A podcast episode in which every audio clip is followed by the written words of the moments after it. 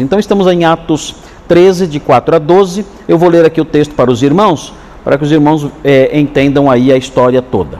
Então diz assim, Atos 13, de 4 a 12. Enviados, pois, pelo Espírito Santo, desceram a Seleucia e dali navegaram para Chipre. Chegados a Salamina, anunciaram a palavra de Deus nas sinagogas judaicas. Tinham também João como auxiliar. Havendo atravessado toda a ilha até Pafos, encontraram certo judeu, mágico, falso profeta, de nome Barjesus, o qual estava com o procônsul Sérgio Paulo, que era homem inteligente. Este, tendo chamado Barnabé e Saulo, diligenciava para ouvir a palavra de Deus. Mas opunha-se-lhes Elimas, o mágico, porque assim se interpreta o seu nome, procurando afastar da fé o procônsul. Todavia, Saulo, também chamado Paulo, cheio do Espírito Santo, fixando nele os olhos, disse: Ó filho do diabo, cheio de todo engano e de toda malícia, inimigo de toda a injustiça, não cessarás de perverter os retos caminhos do Senhor? Pois agora, eis aí está sobre ti a mão do Senhor, e ficarás cego, não vendo o sol por algum tempo.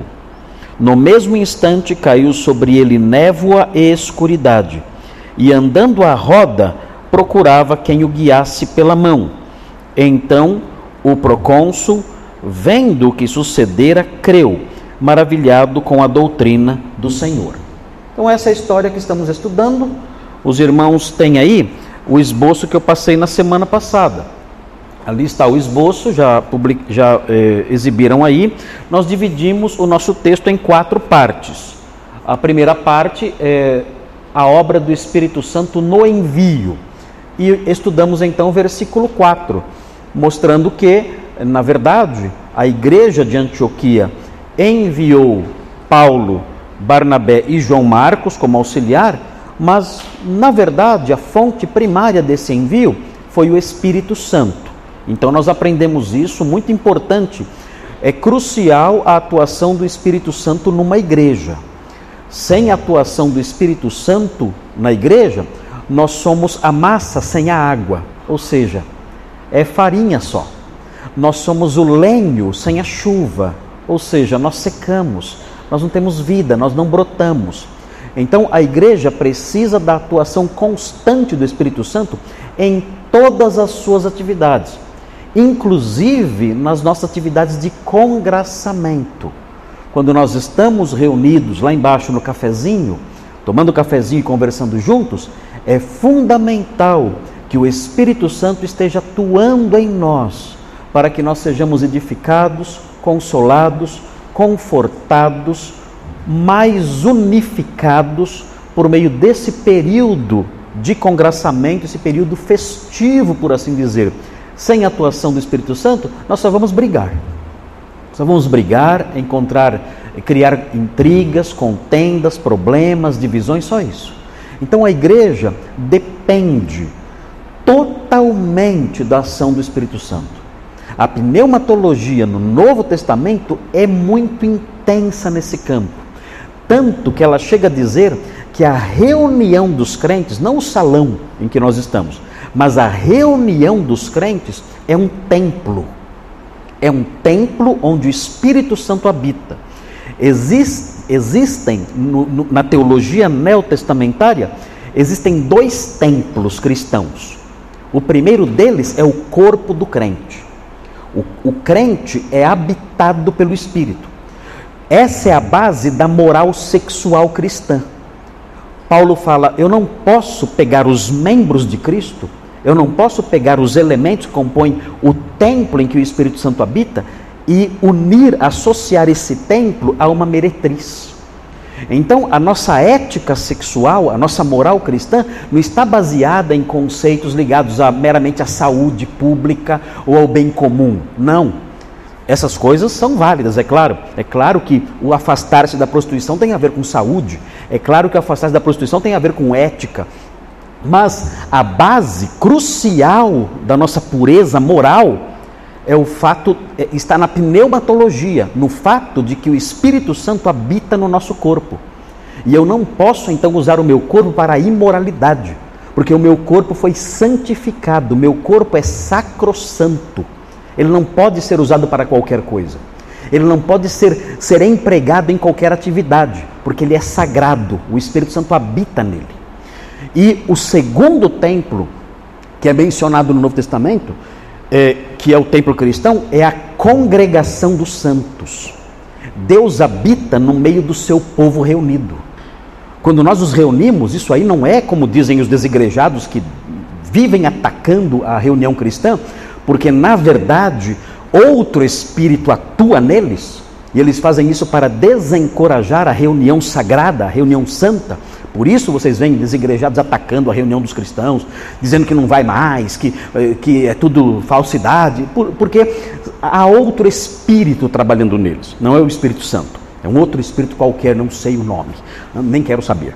Mas eu, eu, eu sei quem atua nessas pessoas para desencorajar a verdade bíblica. O fato é que na Sagrada Escritura, essa reunião, os crentes juntos, adorando, servindo, aprendendo, é um templo sagrado. Quando estamos aqui juntos, o povo de Deus reunido, servindo ao Senhor, ouvindo Sua palavra, cantando hinos, lendo a, a Sua palavra, orando a Deus, tudo isso faz com que nós nos transformemos, coletivo, todos juntos, num templo em que o Espírito Santo habita e atua. Então, isso é, é um componente central da pneumatologia, mostrando que a igreja sem o Espírito Santo não é nada. Não é nada. Não, não, não há como ela funcionar. Sem a atuação do Espírito Santo, a igreja é uma sociedade religiosa. É um clube de amigos que pensam igual no campo da religião, só isso. Então é crucial detectarmos essa pneumatologia de atos, vendo como o Espírito Santo estava por trás dos atos da igreja.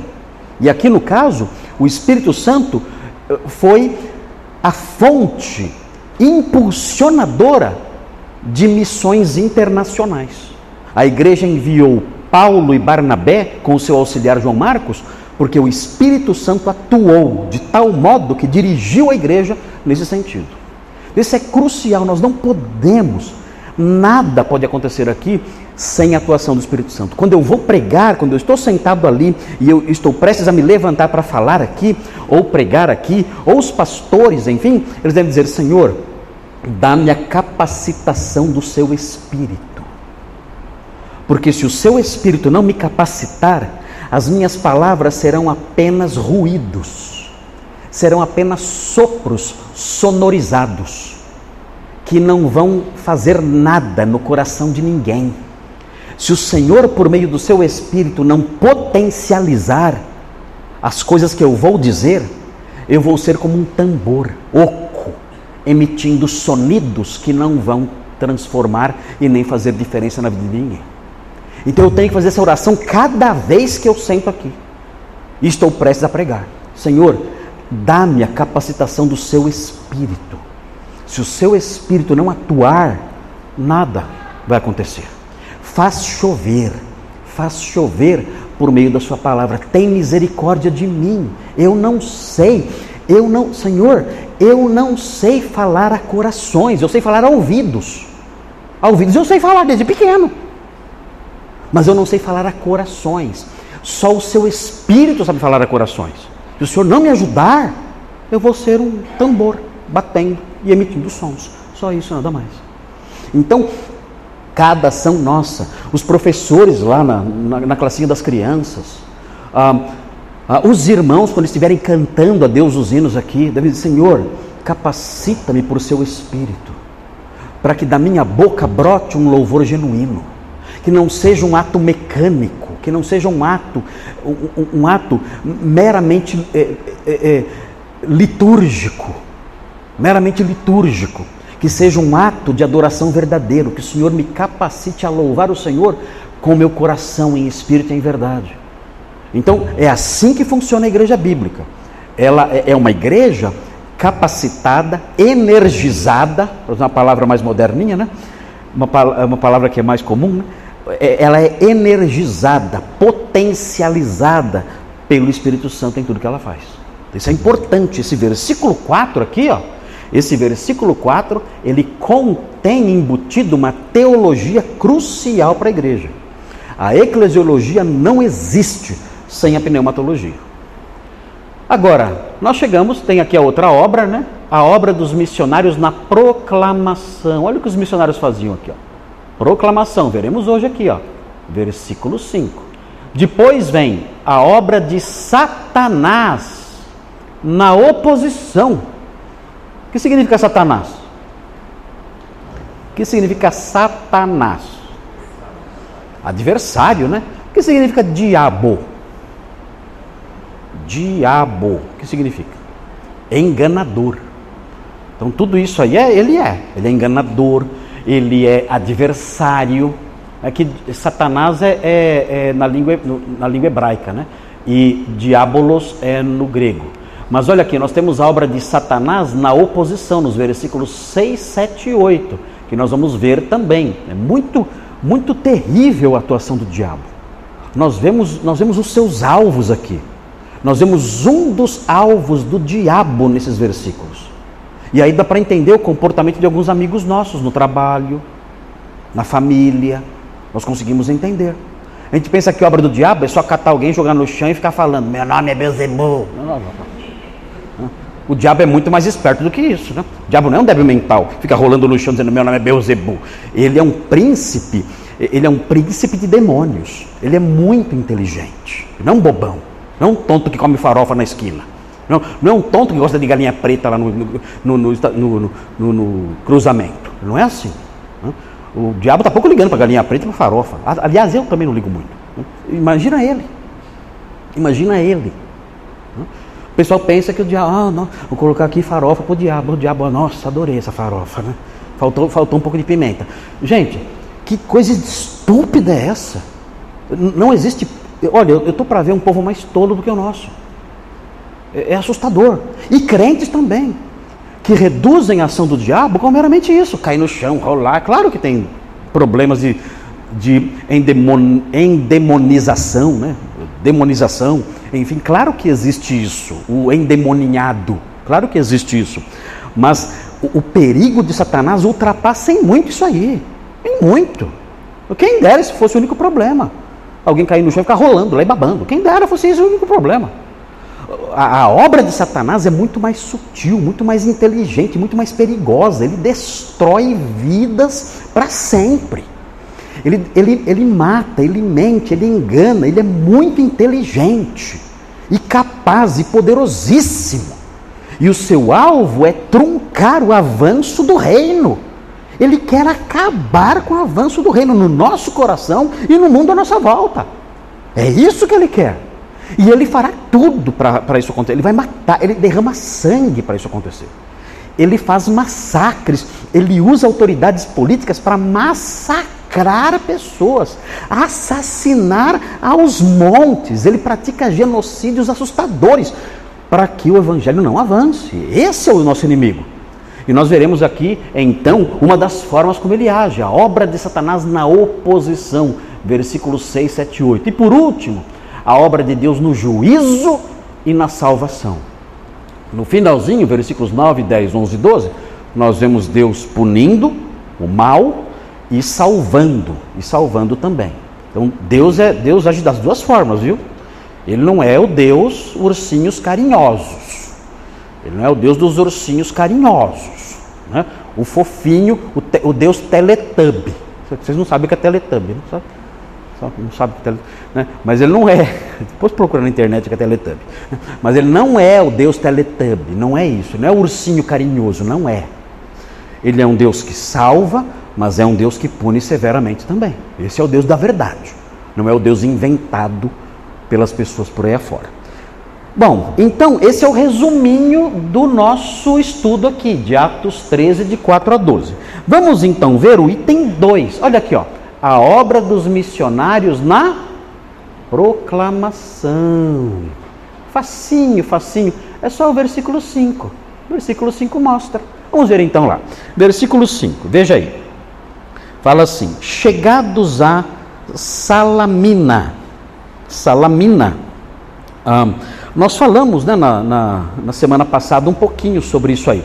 Tem um mapa, não tem? Eu, eu, eu coloquei aí um mapa na semana passada do Google Maps. Né? Google Maps.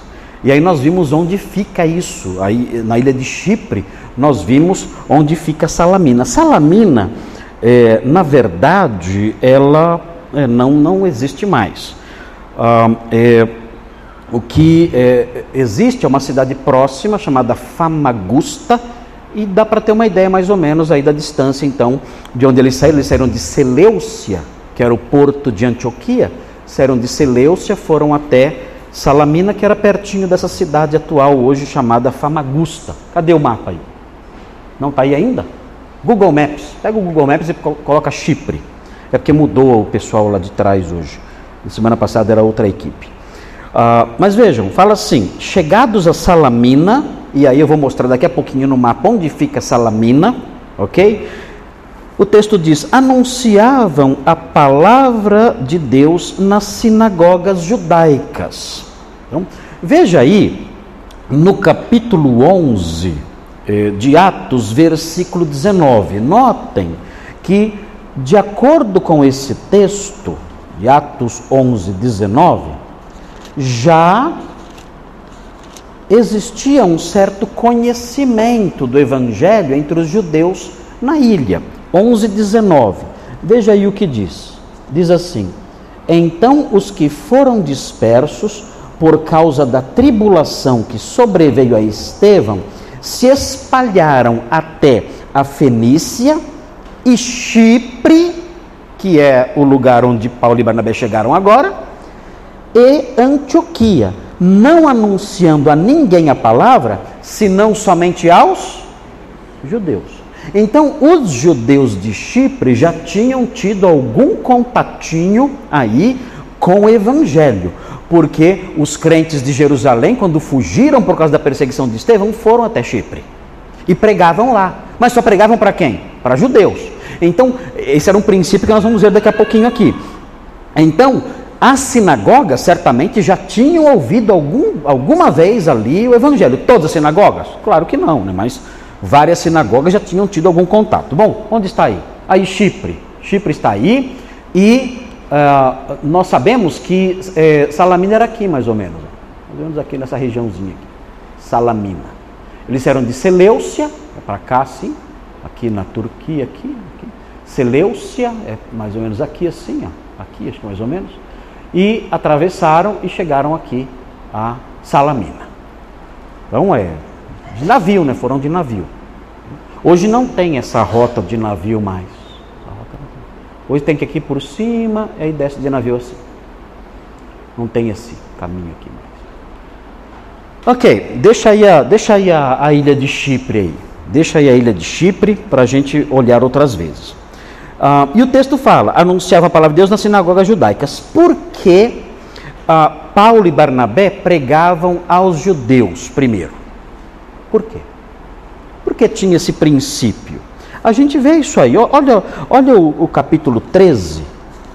13, 44. 13, 44 a 48. Olha só o, o, que, o que aparece aqui. Olha que interessante isso aqui. No sábado seguinte, afluiu quase toda a cidade para ouvir a palavra de Deus.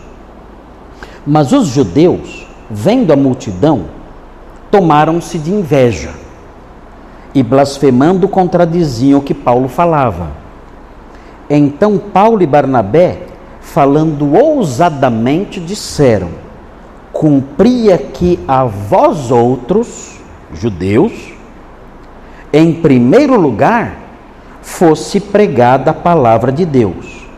Mas posto que a rejeitais, e a vós mesmos vos, vos julgais indignos da vida eterna, eis aí que nos volvemos para os gentios. Olha o que eles dizem aqui. Olha, era nosso dever pregar em primeiro lugar para vocês, judeus. Esse era nosso dever. Mas já que vocês rejeitaram, nós vamos agora pregar para os gentios. Então, esse era o princípio que eles adotavam na sua pregação. Era uma filosofia de trabalho que o apóstolo Paulo abraçou, junto com os missionários. Essa era a visão dele. Primeiro, é nosso dever pregar para os judeus. Quando os judeus rejeitarem, aí sim nós vamos pregar para os gentios. Ele, eles pregaram uma vez para os judeus, os judeus ouviram, pregaram a segunda vez, na segunda vez que eles pregaram, os judeus disseram: Não queremos nada disso. Começaram a blasfemar, começaram a contradizer. Então Paulo falou: Chega, eu não vou continuar com vocês. Eu vou me voltar para os gentios agora. Aliás, eu sempre tenho dito para os irmãos que me perguntam e que enfrentam dificuldades no seu evangelismo, eu falo assim: olha, o princípio apostólico de pregação do evangelho mostra que você deve pregar para alguém duas vezes. Pessoa não ouviu? Tchau. Faz assim, né? Assim que faz. Né? Acabou. Só duas? Só. Não fica lá, é, não, você tem que aceitar. Não. Ninguém é salvo pela insistência, não.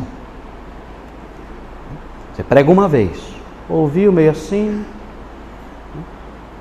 não aceitou. Prega de novo. Ah, não, isso aí não você vai fazer? Agora eu pregar para outro. Você já foi. Você, eu já estou inocente no que diz respeito ao seu destino eterno. Cumpri meu dever. Eu expliquei direitinho. Eu expliquei que todos pecaram e estão destituídos da glória de Deus e você se inclui nisso. Eu já expliquei que o salário do pecado é a morte, que se você não crer em Cristo, você morrerá e morrerá eternamente.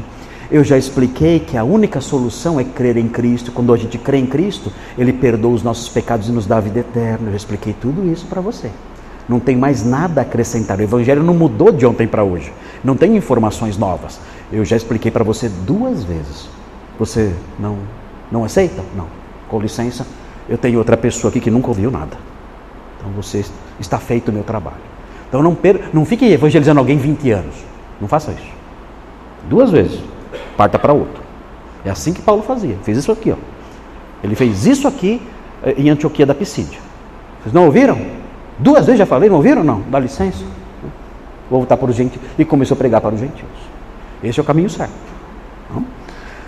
Muito bem, nossa pessoa vai muito pouco, não, é isso aí. Deixa lá, você, você, você eh, deve se lembrar que você é um semeador. Se você joga uma semente no solo e ela não nasce, você faz o quê? Você fica jogando semente lá naquele mesmo buraco? Você continua jogando semente no mesmo buraco? Não, é, deixa lá. Quem sabe um dia, né? Quem sabe um dia, deixa lá. Quem, quem rega a semente? É o Espírito Santo. É ele que rega. Deixa lá. Oh, já joguei duas vezes a semente.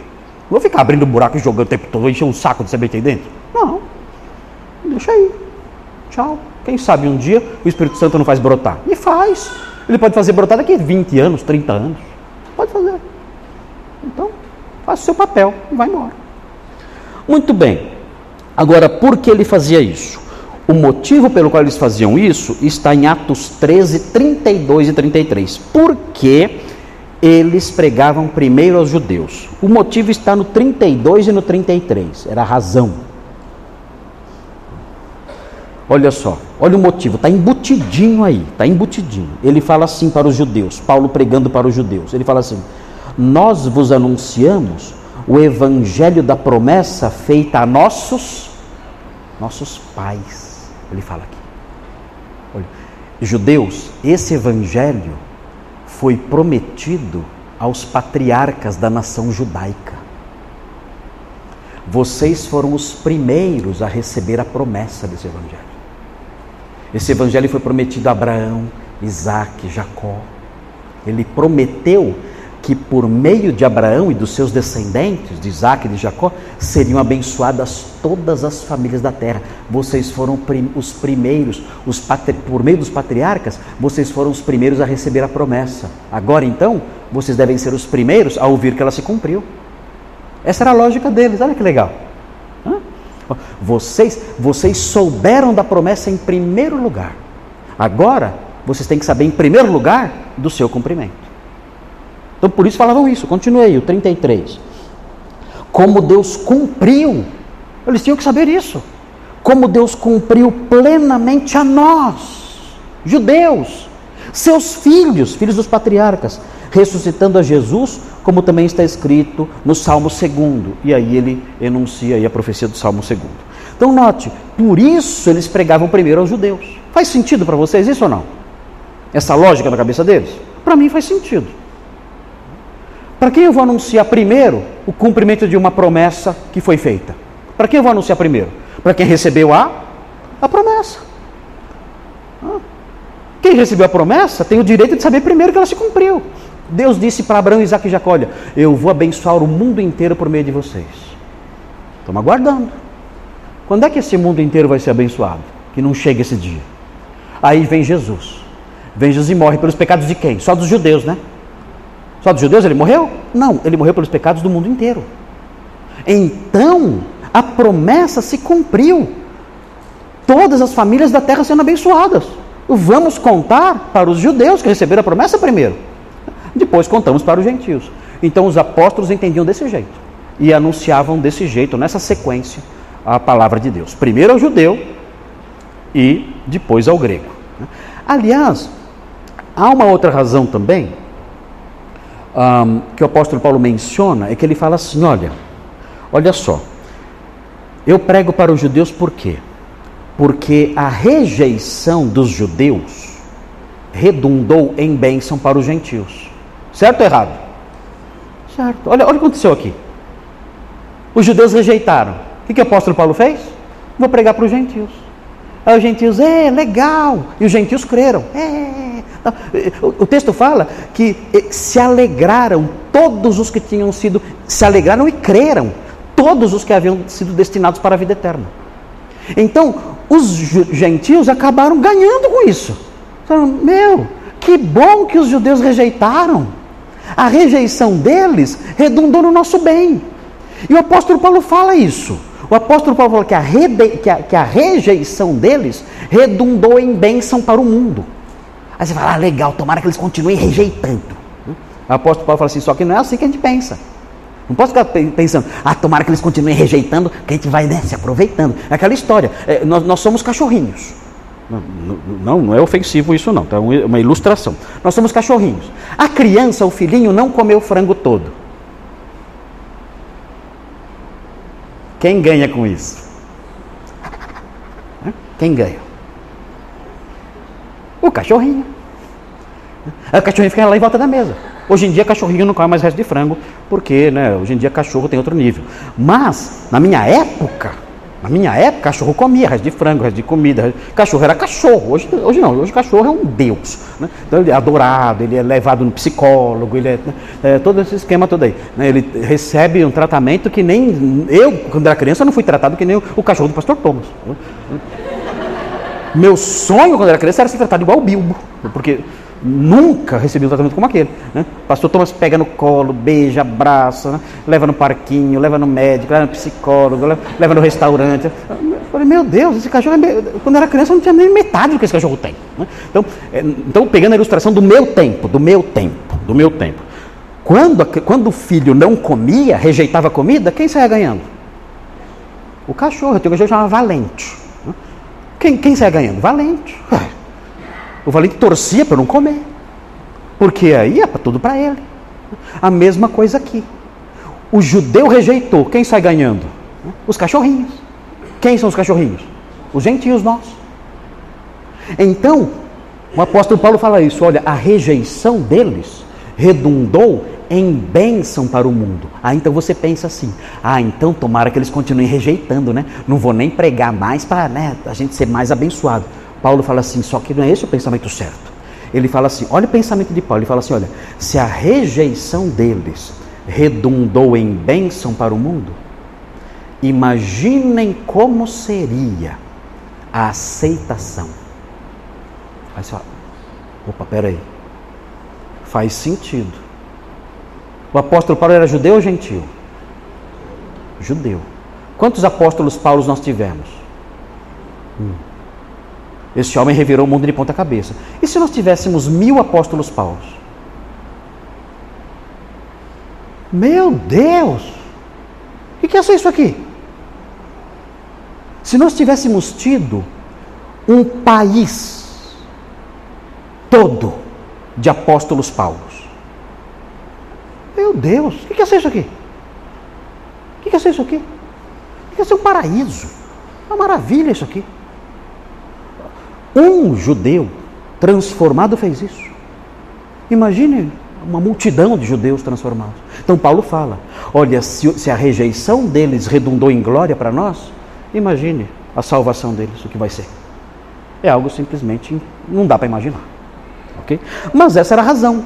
Eles tinham esse princípio de pregar primeiro para os, os gentios, para os judeus, porque eles tinham recebido a promessa primeiro. Ok, tudo bem até aqui? Reações? Reações? Alguém quer falar? Pode falar. Quem quer falar? Márcio. Depois aqui, Júlio. De Márcio.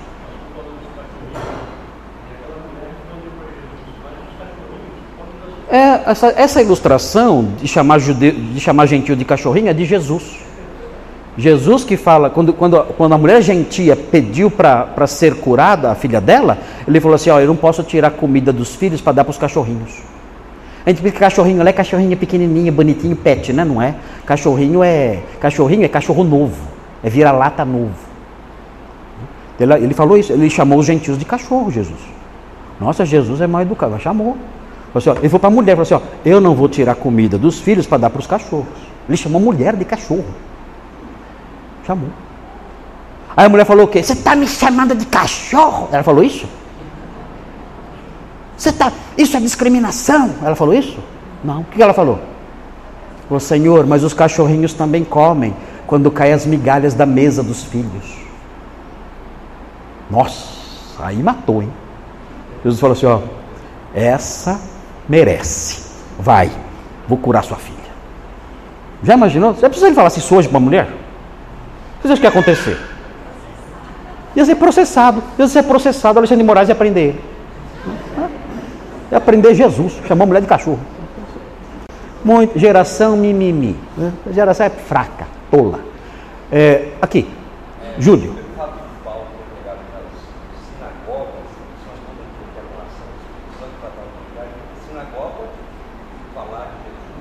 É, ele, assim, o Júlio está dizendo o seguinte, mas para Paulo pregar numa sinagoga, ele teve uma capacitação especial do Espírito Santo, é claro. Porque, irmãos, deixa eu perguntar uma coisa para vocês. Onde, onde, onde os judeus disciplinavam judeus rebeldes? Com chicote.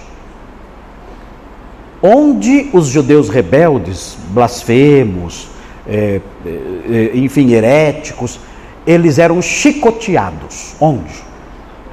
Nas sinagogas. Jesus falou assim: olha, eles vão açoitar vocês nas sinagogas. Então era um lugar que não era bonitinho ali, todo mundo santinho ali em paz, não. Se os judeus cismassem que o apóstolo Paulo era um herege pregando mentiras, eles poderiam reunir ali e falar assim: olha, você tem que receber alguns açoites. E ele poderia ser açoitado na sinagoga. Mas ele ia lá e pregava na sinagoga, como Estevão fazia em Jerusalém, pregava nas sinagogas também.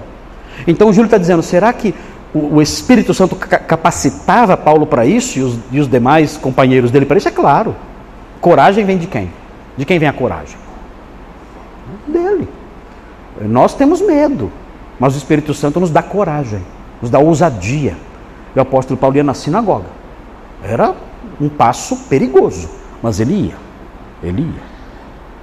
É entrar no terreno do inimigo, né? E pregar lá. Isso é quando, eu lembro quando eu era jovenzinho, assim, no seminário, eu ia evangelizar na igreja católica. Eu entrava na igreja católica e estava as pessoas vendo o santo, lá eu ia lá. Eu assim, quem é esse aí? Ah, esse é São Benedito. Ah, o que, que ele fez?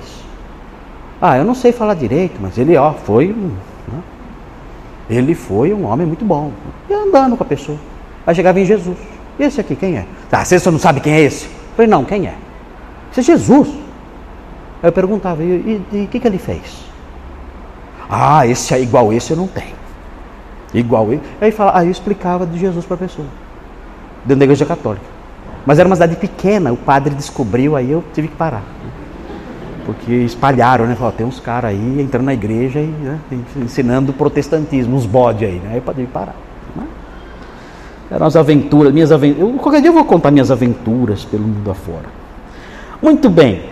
Veja como termina aí o versículo 5. Veja como termina. Fala assim: tinham também João como auxiliar. Quem é esse João? João Marcos. Lembra da mãe dele? Lembra da mãe dele que é, é, Maria, mãe de João, que abrigava na sua casa os irmãos enquanto eles oravam por Pedro que estava preso? Lembram? João era de uma classe alta ou de uma classe baixa? Alta, né? A mãe dele tinha até escravos. Tinha uma escrava, pelo menos, cuidava da porta. Tinha uma casa bonita, com um portão grande, tinha até postigo, né? Aquela janelinha lá e tudo mais. Era uma casa grande. Ela era uma senhora de posses. Então, é possível que João fosse Mauricinho. Né? É possível que João fosse um Mauricinho. Aliás, acho que ele era. Acho que ele era. Porque esse João, ele vai como auxiliar. Ele vai como auxiliar e nós não sabemos o que ele fazia. O que ele fazia como auxiliar? Não dá para imaginar. É um termo muito geral esse termo. Numa viagem, o auxiliar faz o quê? Talvez ajudar a pegar uma mala, né? no caso não seria mala, mas seria um saco de, de viagem, alguma coisa assim. Ir comprar alguma coisa, João, vá comprar alguma coisa na cidade, estamos com fome, vá lá e compra alguma coisa assim. Certamente essas eram as atividades de João. Ele não aparece como alguém que está evangelizando, mas alguém que auxilia. Nós sabemos que, olha, se vocês lerem o texto na sequência, vocês estão aí em Atos 13, nós estamos no versículo 5, né? Não é isso? Estamos no versículo 5.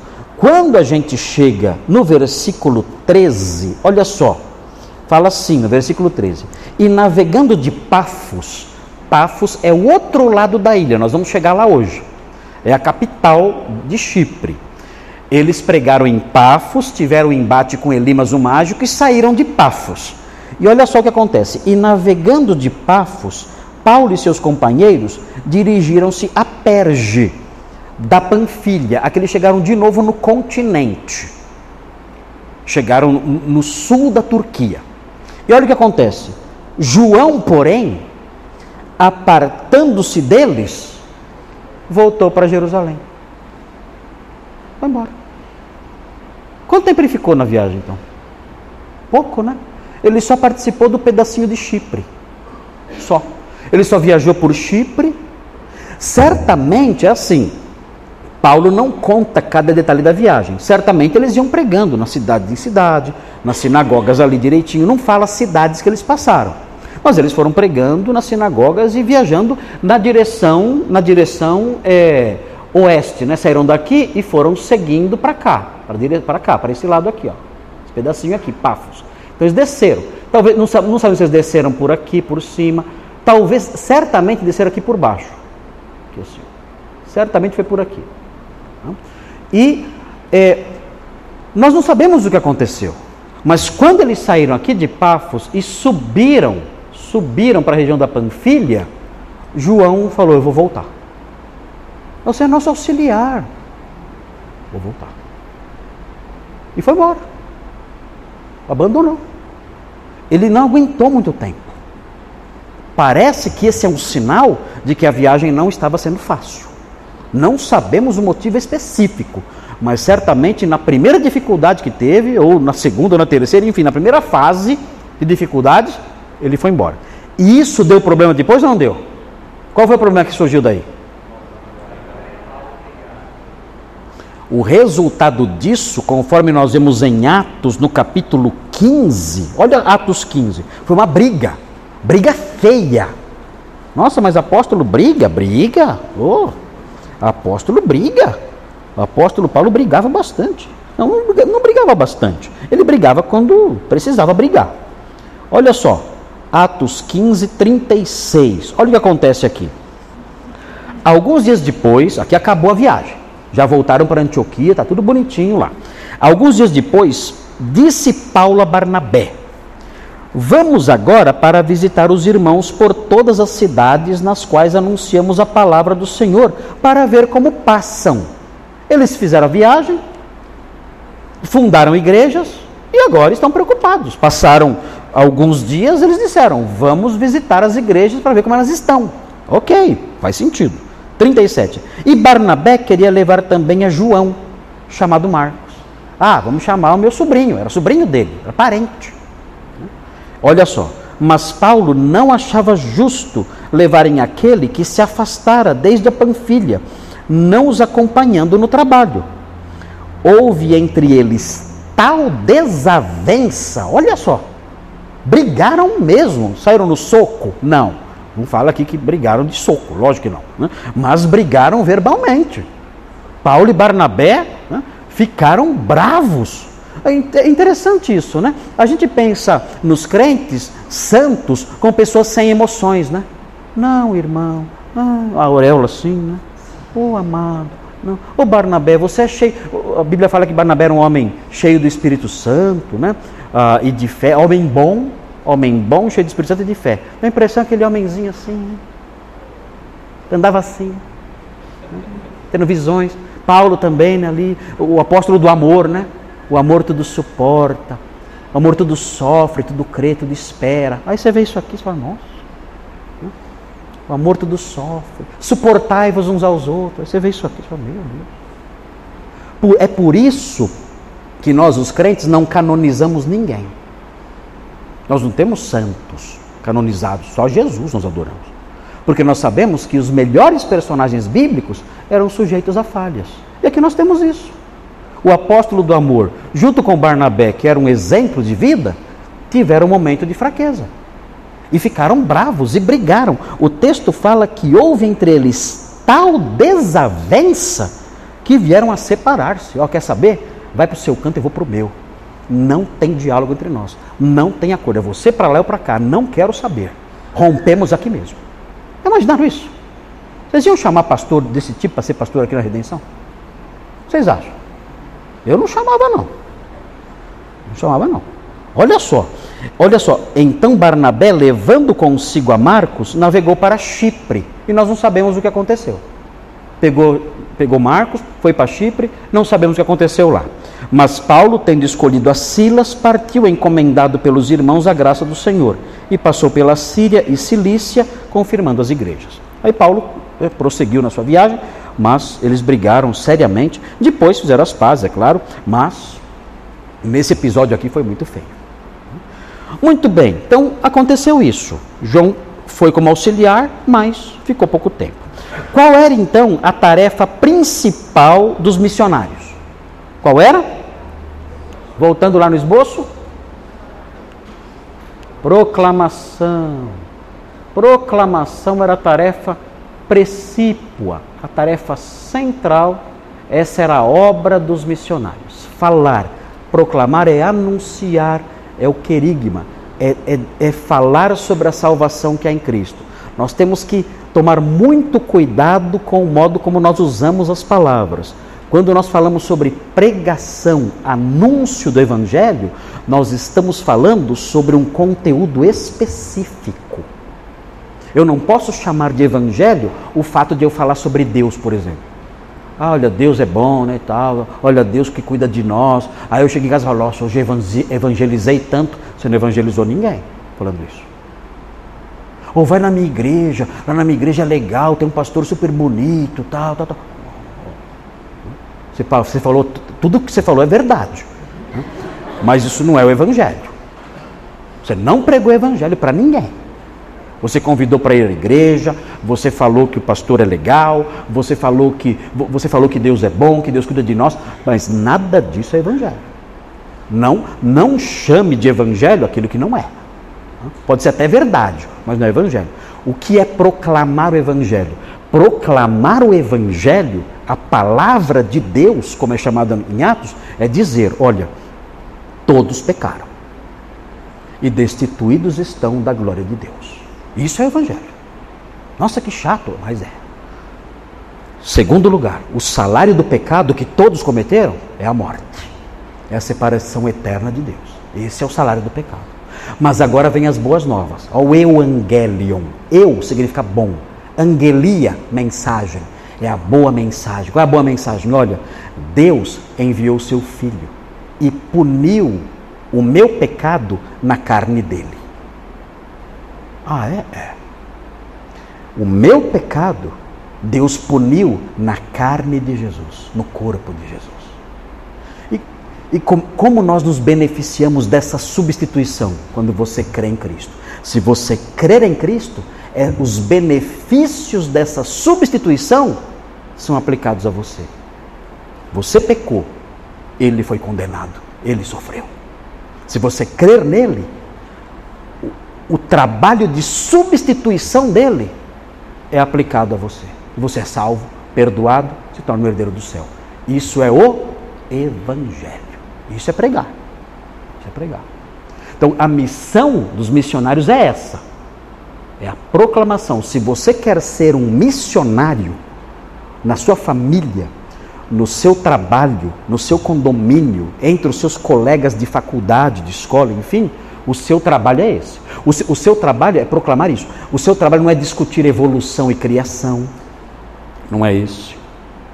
Seu trabalho não é discutir temas como aborto eh, e outros temas que há por aí. Isso tudo é importante. Porque você vai estar passando valores bíblicos bons, mas não é evangelizar. Você falar que ó, o homem não veio do macaco, o homem é criação de Deus, isso é verdade, mas isso não é evangelizar. Isso é bom, você deve dizer, você deve dizer, deve falar, mas isso não é evangelizar. Evangelizar é falar o que eu falei para vocês agora. É proclamar que em Cristo há salvação para o homem perdido. Que pela fé nele nós somos salvos da perdição eterna. Isso é evangelizar. Então nós temos que tomar esse cuidado, porque o que acontece? Os incrédulos, muitas vezes, eles, eles nos levam por caminhos errados. Em que sentido? Eles começam a discutir conosco coisas secundárias. N não são necessariamente coisas secundárias, mas coisas que não têm a ver com o Evangelho. Eu estava numa cidade do interior, aqui de São Paulo, eh, fui pregar lá, é, e um jovem me procurou no final do culto e disse: Pastor, como é que eu faço? Porque na minha faculdade as pessoas ficam debatendo e falando que, que o, o mundo foi o mundo é, é, resultado de uma explosão do Big Bang e eu tento ali explicar que não e a gente debate e tal e eu não sei mais. Eu tô já nervoso eu fico bravo e, e eles falando que o homem veio do macaco ou veio de sei lá do que e eu debato com eles eu mostro que não tem sentido eu vou lá eu procuro os, os grandes cientistas cristãos e debato debato. Você olha isso aí, ele está reclamando do professor dele que humilhava às vezes os alunos tal. Pessoal, isso aí é legal você fazer isso. Não é errado você defender o criacionismo. É algo bíblico. Mas lembre-se de uma coisa: você não está evangelizando ninguém. Se eu fosse você, se eu fosse você, eu falaria o seguinte: olha, legal, esse tema é interessante, é, e a gente pode até falar sobre isso outra hora, mas eu quero falar sobre outro assunto com você. Você pode me ouvir cinco minutos? Aí depois que eu falar, a gente fala sobre o macaco que desceu da árvore e começou a falar. A gente começa a conversar sobre esse assunto aí. Né? O macaco que caiu o rabo e começou a falar. A gente começa a conversar. Mas eu gostaria de falar sobre outro assunto agora. Eu queria que você me desse cinco minutos. E eu quero mostrar isso para você. Aí sim é evangelizar. Mas o moço estava desesperado, arrancando os cabelos, porque eh, discutindo questões que não, com incrédulo. O que, que adianta você discutir com o incrédulo? O que, que adianta? Ele não tem Espírito Santo para iluminá-lo. Na verdade, não tem. É, é, é, o que a gente fala, né? é levar um cego ao museu. É levar o cego ao museu. Essa semana eu fui ver o Monet, Monet à beira d'água. Fui ver o Monet à beira d'água. Conselho, não vá. Não vá.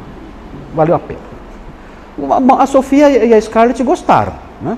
Gostaram, viram lá, curtiram muito. Eu fiquei feliz por elas. Eu estava querendo sair correndo de lá de dentro. Eu fiquei lá vendo Monet à beira d'água. Né? Legal, eu gosto, gostava muito de Monet, eu fui por causa de. Eu, eu e a Simone gostamos de Monet. Achamos bonito, tudo colorido, bonito, mas eu não, não, vi, não vi sentido naquela exposição. Achei a exposição muito, sei lá, zen. Um negócio muito zen. Coisa muito.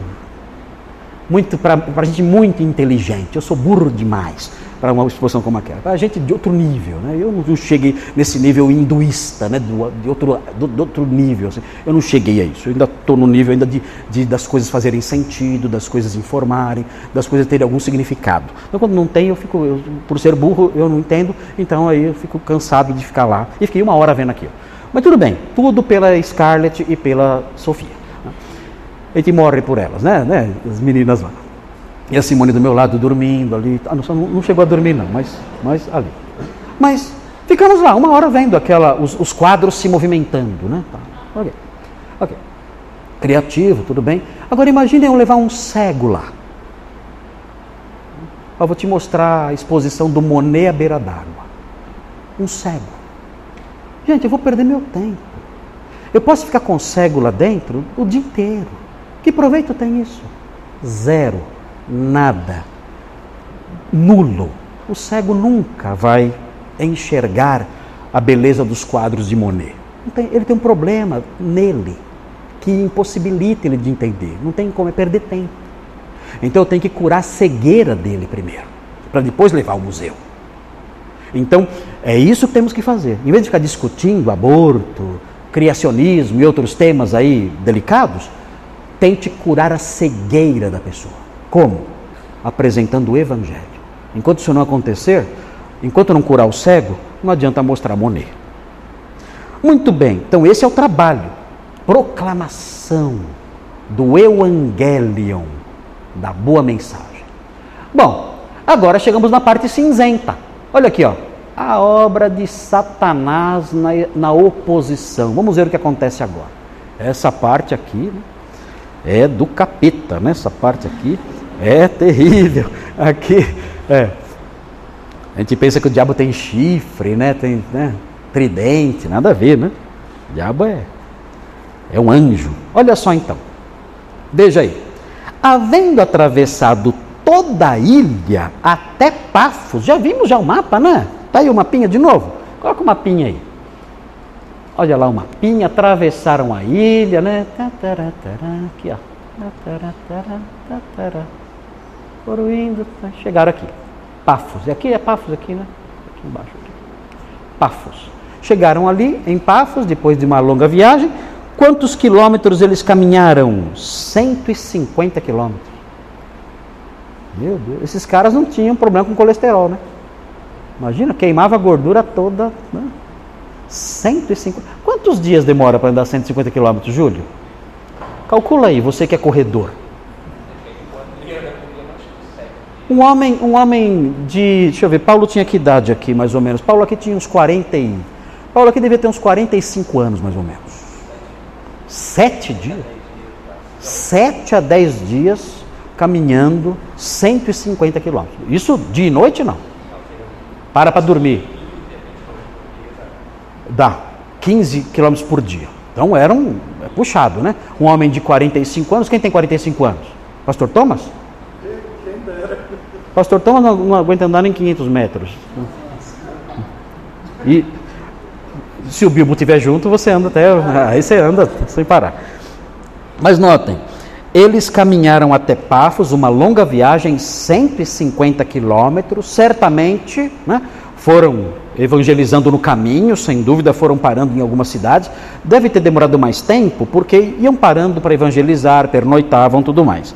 E quando eles chegaram em Pafos, quem eles encontraram? Olha aí, surpresa, quem é? Está escrito aí no versículo 6. Encontraram certo judeu. Hum, judeu. Judeu era alguém visto pelos romanos como alguém ligado à religião? Sim ou não? Sim, muito. Aliás, os judeus eram vistos como especialistas em religião até pela sua antiguidade. Os, qual era o grande centro, um dos grandes centros religiosos do mundo da época? Jerusalém um templo simplesmente inimaginável. O templo de Jerusalém nessa época era a coisa mais linda da terra. Era chamado de a perfeição da formosura. Era o nome. Quando o viajante chegava, em Jerusalém e ele parava no Monte Escopos. O Monte Escopos, ele fica do lado de, do Monte das Oliveiras. Ele tinha a visão de Jerusalém. Dizem, dizem que o templo era tão branco de mármore, tão branco que parecia uma estrela ali brilhando, cintilando no topo da cidade. Diz que era uma coisa maravilhosa. Dizia, olha, quem não viu isso não sabe o que é beleza. Não sabe. Uma coisa linda o templo de Jerusalém. Lindíssimo, enorme. Então, os judeus eram muito respeitados por serem homens religiosos. Então, é claro que num mundo supersticioso, pessoas com fama de aproximação, de apego à religião, são vistas com um certo respeito, não é verdade? Era o caso aqui. Então eles encontraram um certo judeu, olha o que ele era. Veja a sequência, ele era o quê? O que ele era? Está escrito aí. Mágico. Mágico. Como que era o mágico na época? Ele era um artista de circo? Não, o que, que ele era, o mágico? O mágico era alguém que dizia ter poderes sobrenaturais. Logo, ele era o quê? Um. Ele era um charlatão. Um charlatão. Ele dizia: Eu tenho poderes sobrenaturais. Como ele enganava as pessoas? Não sabemos. Não sabemos como ele fazia. Mas naquela época, irmãos, é impressionante como tinha gente assim.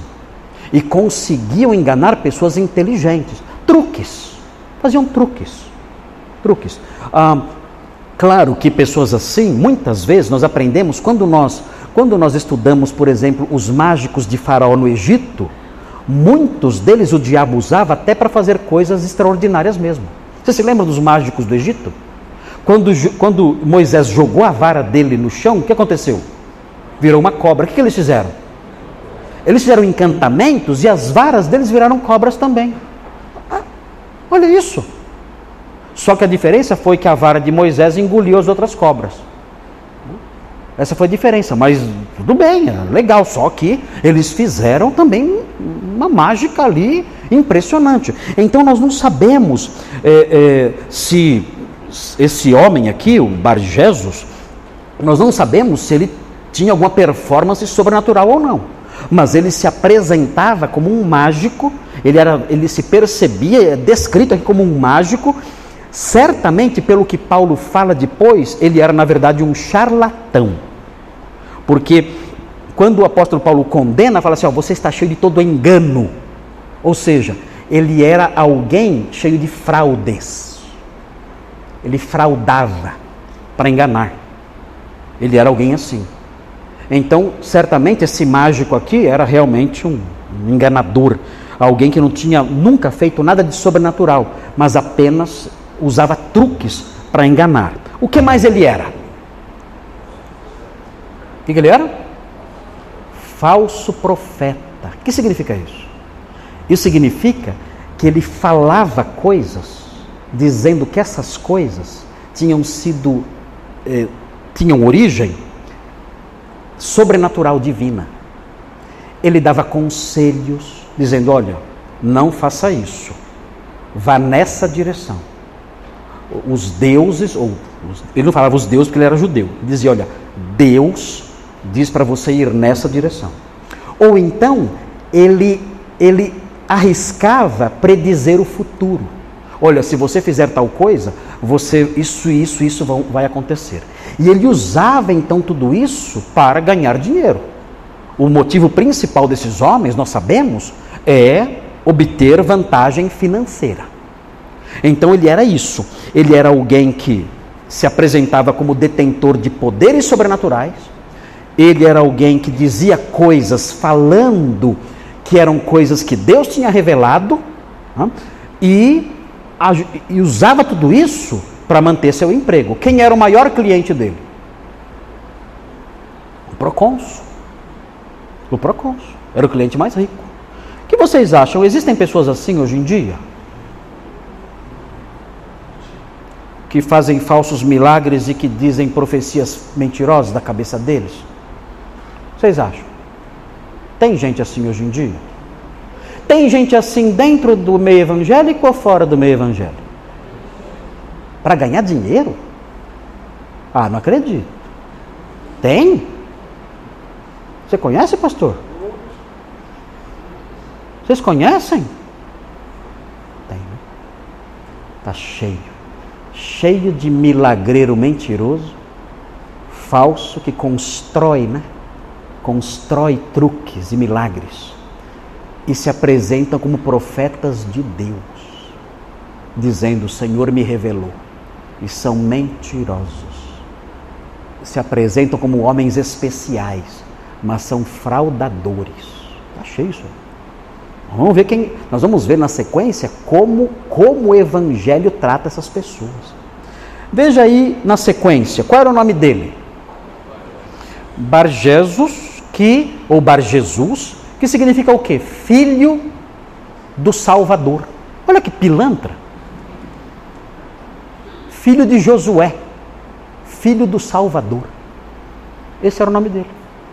Até o nome, né? Era para enganar. Então estava lá esse homem. Muito bem. Olha o que fala o versículo 7. Olha onde ele estava. O qual estava com o procônsul. Porque assim, a, a, a, ilha de, de, de Chipre era uma unidade do Império Romano governada pelo Senado, não diretamente pelo imperador. O Senado era o chefe supremo dessa ilha. E nessas, nessas unidades políticas governadas pelo Senado, o líder nesse local era chamado de procônsul. Então nós temos aqui o, o chefe da ilha, o presidente, o rei da ilha, aqui, o procônsul. Esse procônsul, o texto fala aqui, que estava com esse homem, com Bargesos. É interessante notar o seguinte: é, os romanos antigos, inclusive nessas cortes, assim, no, no, nível mais alto da política das cidades, eles tinham funcionários que eles incluíam na sua folha de pagamento. Tinha isso. Então eles colocavam lá: olha, eu tenho na minha folha de pagamento, por exemplo, é, dois escravos, não, escravo não recebe pagamento, mas dois carregadores, por exemplo eu tenho escravos também, porque o escravo dá despesas, então coloca lá as despesas com os escravos. Eu, e eu tenho também, eu tenho, eu tenho um, um amanuense, alguém que ele paga para escrever suas cartas e seus discursos. Então são os cargos de pessoas, secretários e, e auxiliares, que trabalham junto com aquele político de alto nível na cidade de Pompeia encontraram inclusive uma lista, uma lista de funcionários do chefe ou dos chefes da cidade. E entre entre esses funcionários estava um um aruspice. O que é aruspice?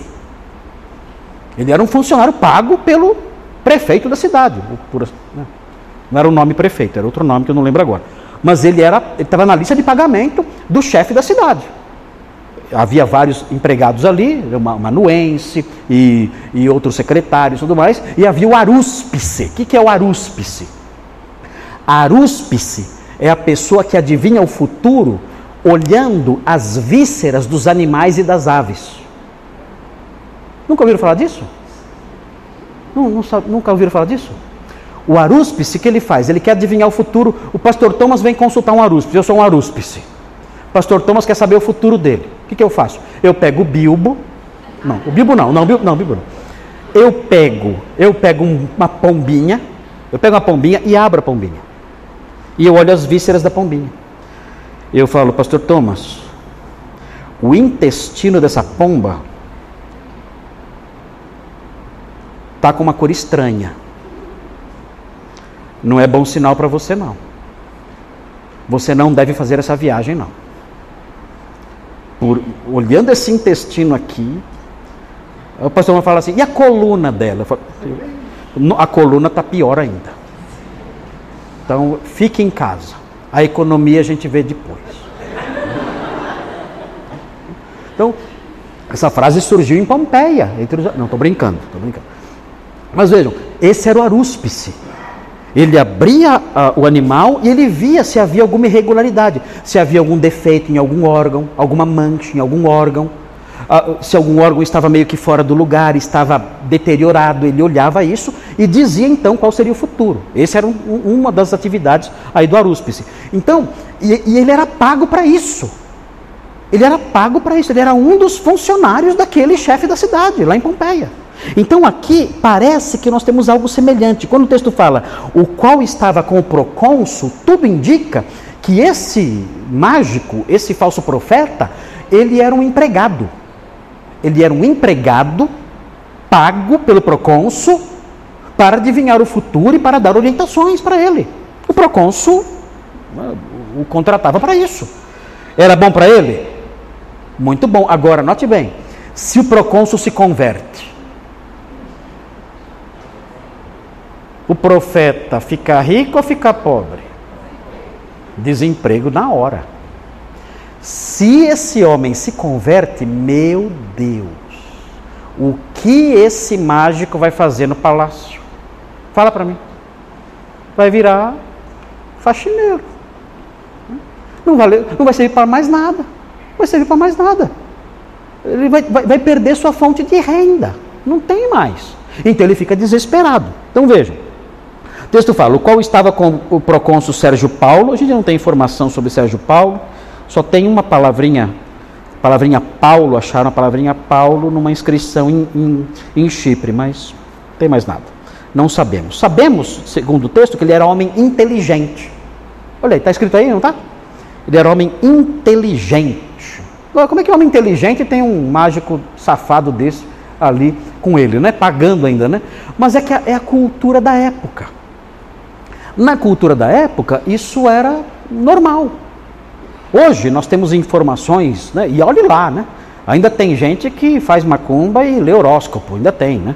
Ah, mas nós temos mais condições de avaliar essas coisas. Mas aquele homem naquela cultura, e sendo incrédulo e pagão, para ele, um falso profeta era alguém de alta, altíssima importância.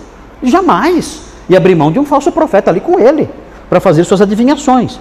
O texto fala que ele era um homem inteligente, que significa que ele era um homem muito. Ele, ele tinha muita capacidade de compreender as coisas. Esse, é, essa ideia aqui da, da, da palavra sinetós. Sinetós era um homem que tinha capacidade de entender as coisas. Você explicava, ele entendia. Você não tinha que desenhar. Não tinha que usar fantoche. Oh, isso aqui não, não era assim. Você, você explicava, ele entendia. Isso facilita ou não facilita? Facilita, porque, meu Deus, né? Você já lidou com gente que não entende? Você fala, a pessoa não entende, você explica, desenha, aí você explica o desenho, aí você pega o fantoche, mostra, ó, isso aqui, ó, ó, isso aqui sou eu, isso aqui é você. Então, ó, tá vendo? Ó, eu estou falando agora, tá vendo? Ó, a pessoa não entende. É difícil lidar com gente assim que não entende. Quando a pessoa é inteligente, é mais fácil. Então, esse homem, por ser muito inteligente, estava entendendo tudo. Olha só, o texto fala que ele chamou Barnabé e, e Saulo, e olha o que diz no finalzinho do versículo 7. Ele diligenciava para ouvir a palavra de Deus. Aqui, diligenciar significa que ele estava mostrando um profundo interesse já. Você já evangelizou gente assim? Você começa a falar do evangelho, a pessoa mostra um interesse intenso. Ela fala: Meu, explica, explica mais. Rapaz, eu nunca ouvi falar disso. Nunca ouvi falar disso. E a pessoa entende. Você vê que ela é inteligente, ela está entendendo tudo. E você lá explicando, você começa a animar, não é verdade? Eu já peguei gente assim, que eu explicando, a pessoa mostrou um interesse e ela queria saber mais e perguntava, mas olha, não, não fala tal coisa de Jesus, não fala, peraí, eu vou te explicar isso já aqui. E expliquei ali, então você gasta horas com a pessoa, e a pessoa quer mais, e a pessoa vibra dizendo: olha, eu nunca tinha ouvido falar disso, eu nunca aprendi isso na minha vida, isso é muito legal. E como é que eu faço? Qual é a saída para isso? É muito importante, é muito interessante isso aí, você ver esse interesse, a inteligência da pessoa. Eu me lembro quando eu era adolescente, eu comecei a explicar o evangelho para um grupo na minha, na minha sessão. Na hora do almoço, Eu pegava uma sala que tinha uma sala de treinamento de gerentes, os gerentes iam almoçar, eu entrava na sala, era proibido, mas eu eu era meio rebelde, né? Eu entrava na sala e eu colocava os, os, os meus colegas lá sentados. E eu começava a explicar o evangelho para eles. E eles ficavam ouvindo. Mas um deles, um deles, adolescente, ele demonstrou um interesse tão grande, tão grande, ele ficava perguntando. Acabava a minha aulinha, ele fala, ele, durante o, o, o, o, serviço, ele me chamava, Marcos, vem cá, vem cá, vem cá. Isso aqui, ó. Eu via, ele estava com todas as anotações da aula. E eu, isso aqui, ó, me explica melhor isso aqui. Ele estava trabalhando. Não, mas rapidinho, explica para mim. Aí explicava de novo, ele ali aprendendo tudo, tal, tal. Aí é, ele se converteu. Se converteu. Se converteu e foi diácono aqui na igreja. Aqui na igreja, o Edson, os antigos conhecem. Se converteu, foi diácono aqui na igreja. Depois de muitos anos, quando ele apareceu aqui, muitos anos, eu não tinha visto mais, ele soube que eu estava aqui, ele veio aqui. Se tornou membro aqui, se tornou diácono aqui. Agora ele mora em Atibaia. Ele chegou para mim um dia e falou assim para mim: vem cá, eu vou te mostrar uma coisa. Muitos anos, gente, nós éramos já adultos, filhos. Nessa época que eu evangelizei ele, eu tinha 14, 15 anos. Ele, ele me trouxe uma Bíblia. Assim, lembra disso aqui? Era a Bíblia que eu usava para explicar o Evangelho para eles. Até chorei quando eu vi a Bíblia. Porque era para mim. Falou, não, não, não, isso aqui é minha. Está com ele até hoje a Bibliazinha lá. Mas eu me lembro dele, muito inteligente e aquele interesse. Então isso anima a gente.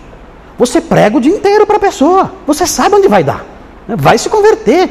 O Espírito Santo está trabalhando, está abrindo a mente, está abrindo o coração, está dando disposição para a pessoa ouvir. É maravilhoso isso. E tudo está vindo bem. Mas o que aconteceu? Alguém percebeu. Né?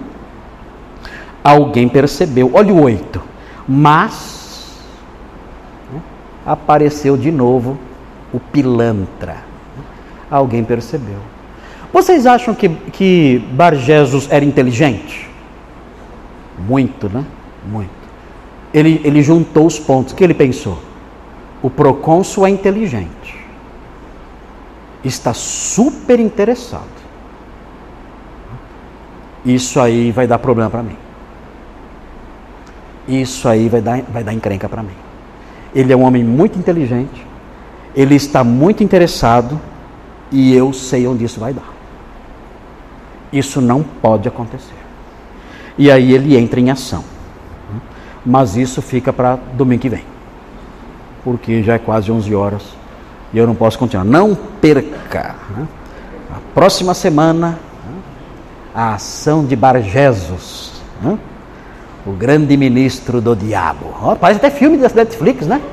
Bargesos, o ministro do diabo. Não perca. Próximo domingo, nessa mesma hora. Ok. Bom, acabar. Vamos acabar. Olha Atos 9,15 para encerrar. Atos 9,15 para encerrar. Achei muito legal esse Atos 9,15 aqui. Olha só. Fala assim. É Deus falando com Ananias sobre o apóstolo Paulo. Deus falando com Ananias sobre o apóstolo Paulo. Fala assim, 9,15. Mas o Senhor lhe disse a Ananias: Vai, porque este, Paulo, é para mim um instrumento escolhido para levar o meu nome perante os gentios e reis. Está se cumprindo? Está ou não está? Está se cumprindo. Já pegou o primeiro governante e já está ensinando para ele. Logo, logo ele vai se voltar para os gentios. E ele vai, vai continuar o seu trabalho. Vai pregar para mais reis? Ou não vai? Vai. Vai pregar para mais reis. E assim essa profecia aqui de Atos começa a se cumprir. Ó, lembra de Ananias? Lembra que Deus falou para Ananias? Está começando. Ele já pregou para um procônsul. Já está pregando para um procônsul. E vai continuar. Ninguém vai segurar esse homem aqui. Esse homem vai alcançar Roma. Esse homem vai chegar em Roma. E de lá o evangelho vai se espalhar para o mundo todo. Muito bem, e assim seguem as aventuras no livro de Atos. Vamos encerrar aqui. Uh, e na semana que vem nós seguimos e terminamos essa parte a partir do versículo 8 até o 12, aí nós encerramos esse pedaço.